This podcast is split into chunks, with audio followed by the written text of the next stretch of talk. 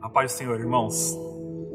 Que dia alegre para estarmos aqui e ouvirmos a respeito do Senhor e das coisas do Senhor. Um domingo em que o mundo inteiro é, celebra a Páscoa cristã e relembra a ressurreição do nosso Senhor. E nessa manhã eu gostaria que os irmãos pudessem pegar nas suas Bíblias e abrir na carta aos Romanos, no capítulo 5. Nós leremos os cinco primeiros versos. Enquanto os irmãos abrem, se nós pudéssemos dar um tema para a pregação de hoje, para a mensagem de hoje, seria Pérola em Mar Profundo.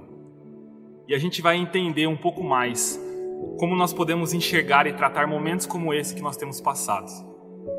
Então, se você abriu, nós vamos começar a leitura no verso 1 e vamos até o verso 5. Justificados, pois, mediante a fé, temos paz com Deus por meio de nosso Senhor Jesus Cristo, por intermédio de quem obtivemos igualmente acesso pela fé, a esta graça na qual estamos firmes.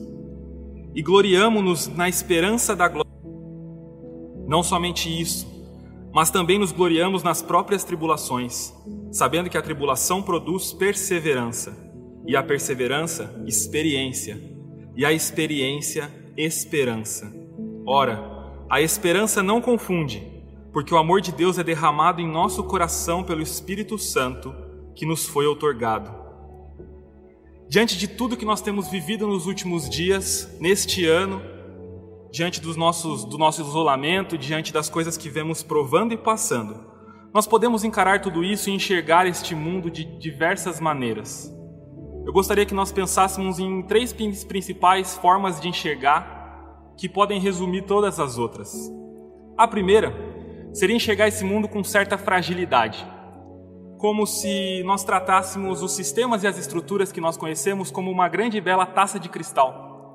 Muito provavelmente você já teve a oportunidade de fazer uma mudança ou contribuir com alguém em uma.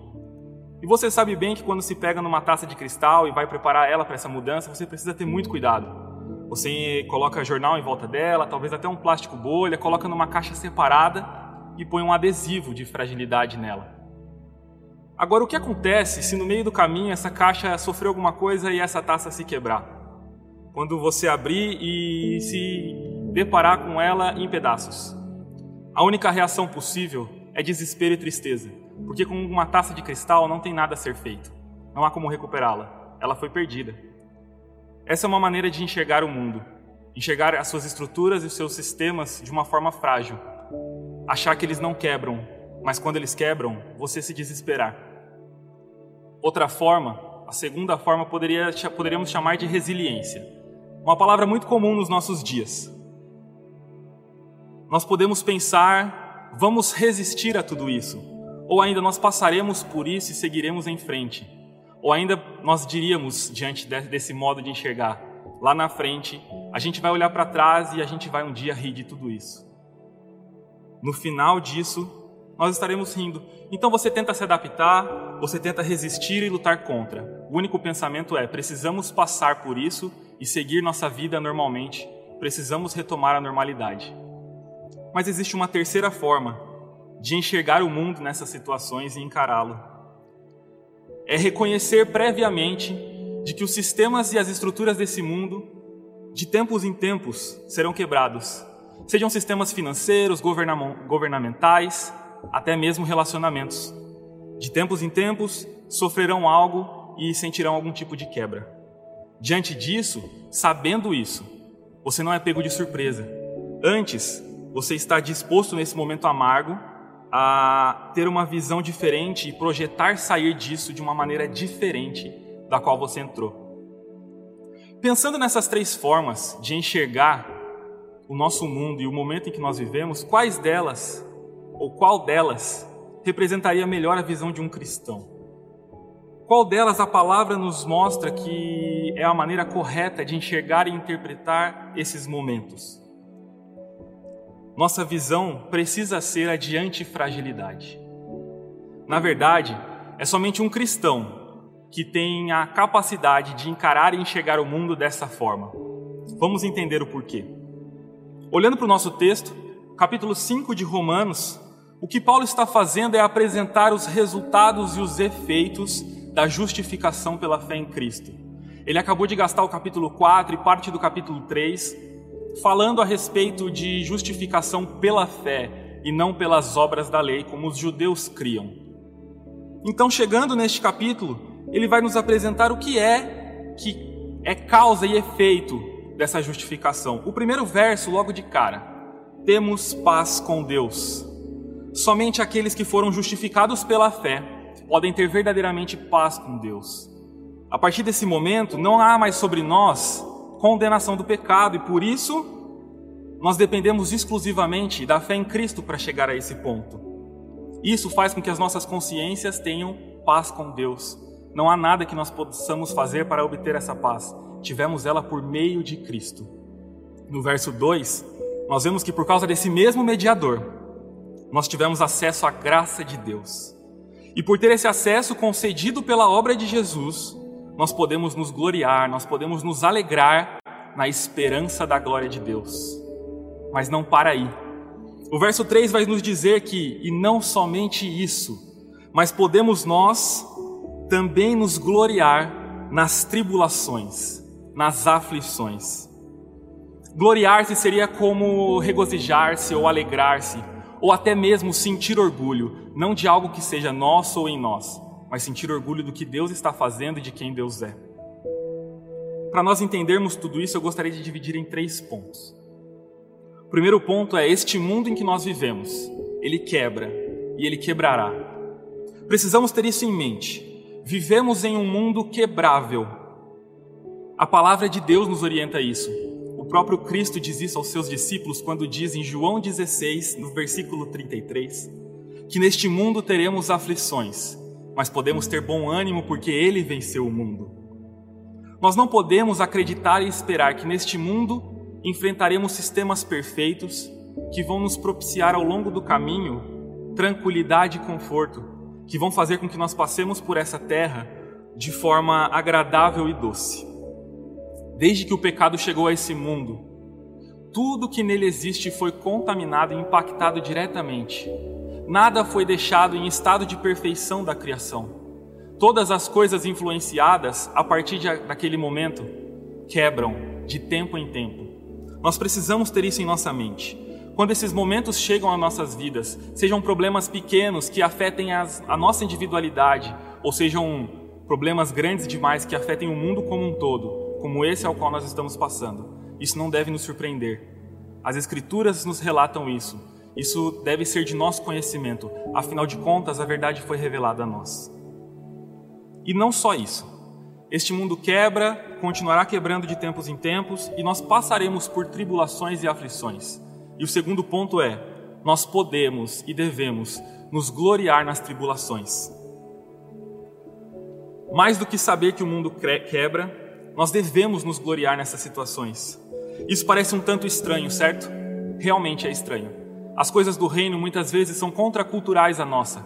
Se nós lembrarmos, por exemplo, quando Jesus vai tratar das bem-aventuranças no Sermão do Monte, ele vai dizer que felizes são os pobres de espírito, felizes são os que choram, felizes são os perseguidos, felizes são aqueles que têm fome e sede de justiça. Talvez nesse mundo nós não encontraremos essa definição de felicidade.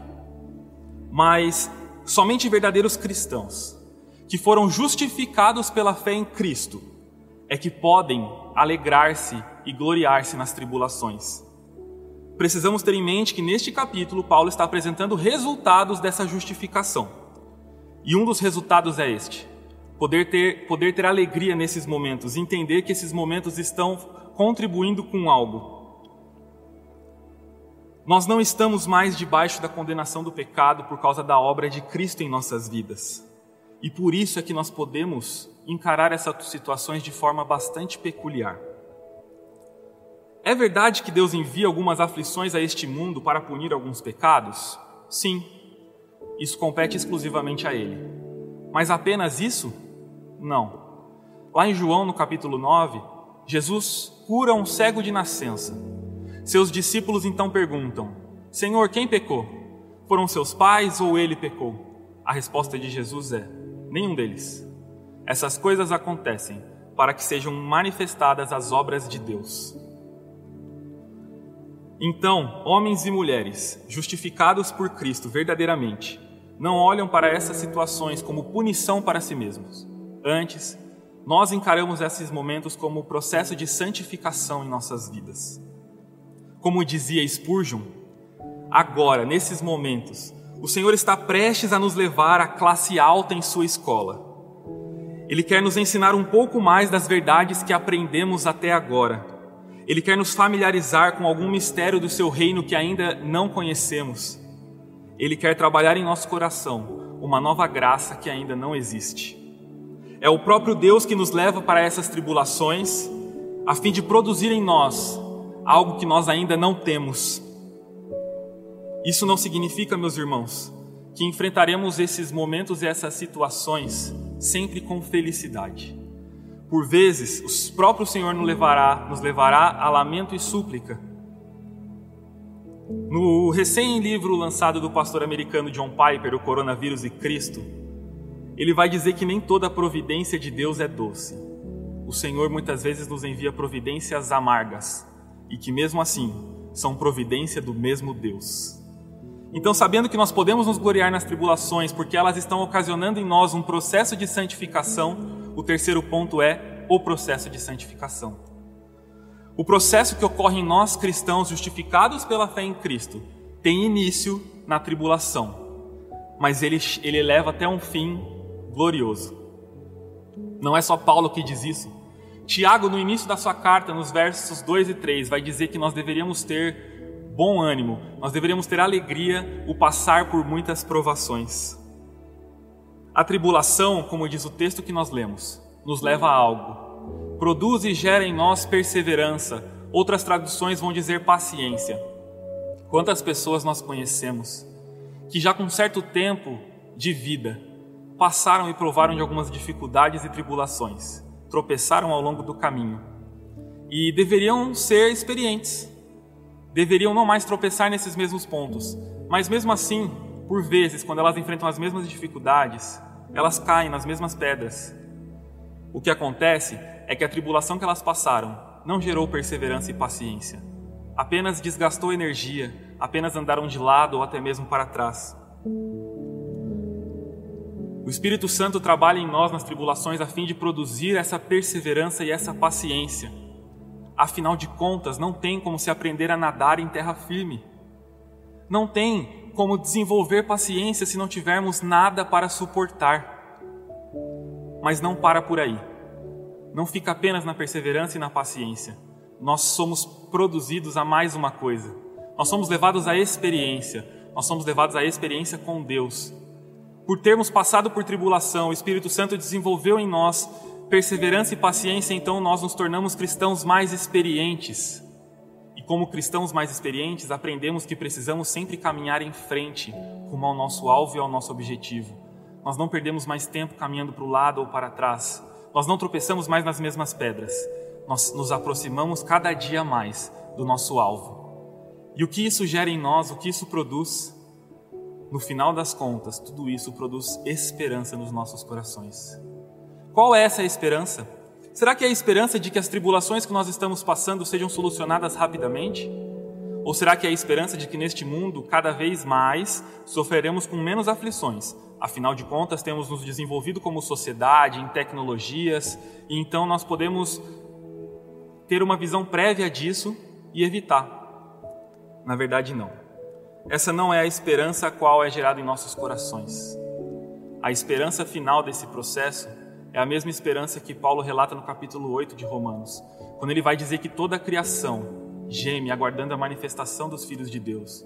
E os filhos de Deus também gemem intimamente, aguardando a redenção dos corpos.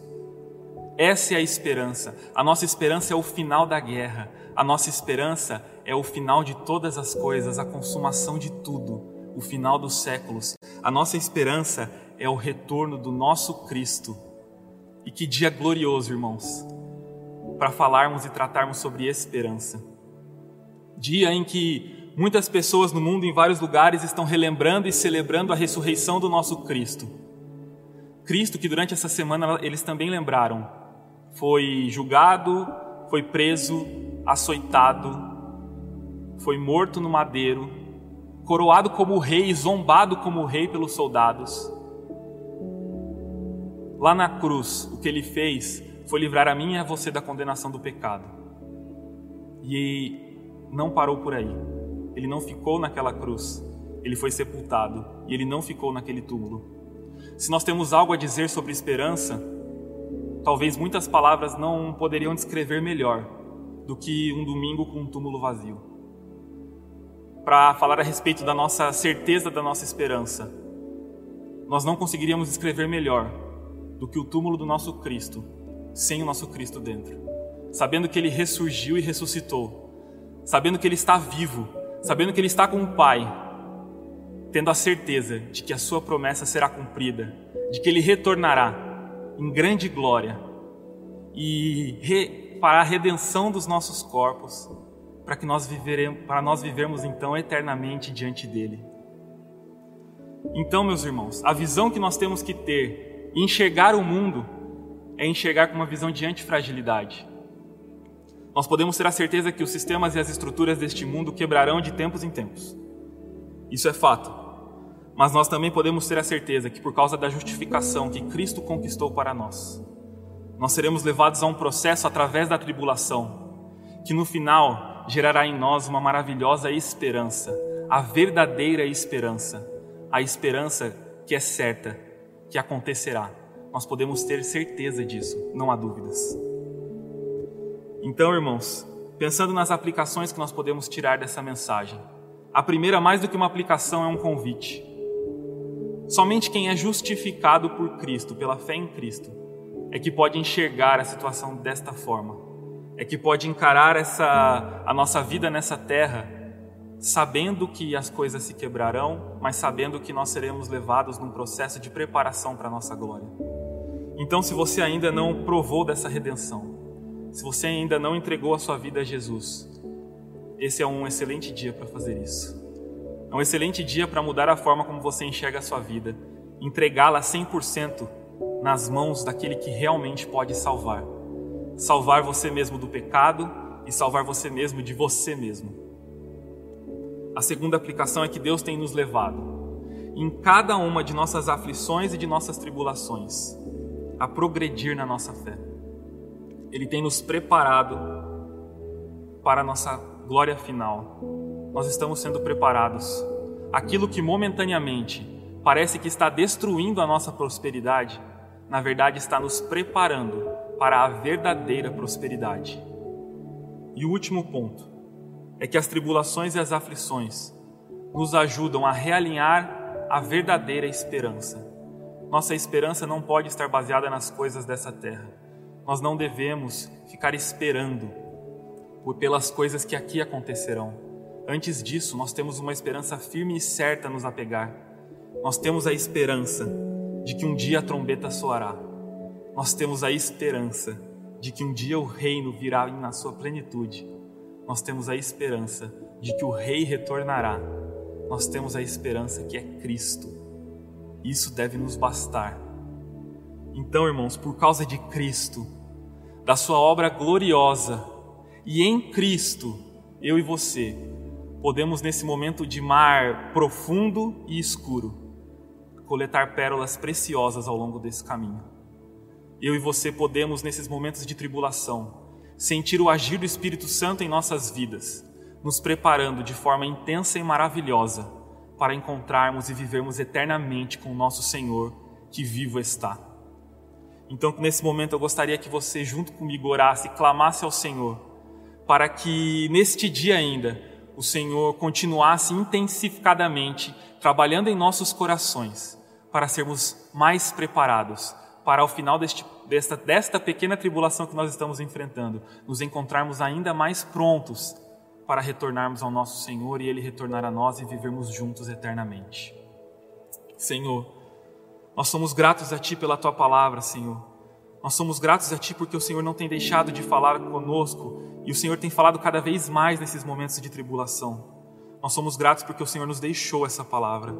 Nós também somos gratos, Senhor, porque nestes momentos de tribulação o Senhor tem trabalhado em nós, tem nos feito progredir na fé, tem nos feito avançar neste caminho e nós sabemos qual é o final, Senhor. Nós somos gratos a Ti porque o Senhor um dia entregou o Seu Filho por amor a nós, que morreu pela, pelos nossos pecados e nos livrou da condenação, mas que também ressurgiu, ressuscitou, que está vivo ao teu lado e que um dia retornará, Senhor. Nós somos gratos a Ti por isso. Nós só podemos ser gratos, Senhor, e agradecer mesmo neste momento, porque é o Senhor quem tem operado em nós. Nada depende das nossas mãos e isso nos traz a certeza de que o Senhor cumprirá com a tua boa obra.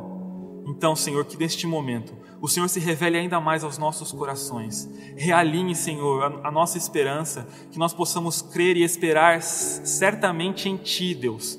Que nós não fiquemos vacilando nisso, Senhor, mas que nós possamos estar firmes na Tua palavra. Que o Senhor manifeste em nós essa paz, que nós possamos senti-la, essa paz em nossos corações. Que nós possamos, neste caminhar, nos entregar ainda mais a Ti e sermos preparados para um dia estarmos juntos de Ti no Teu reino para todos sempre. Em nome de Jesus. Amém.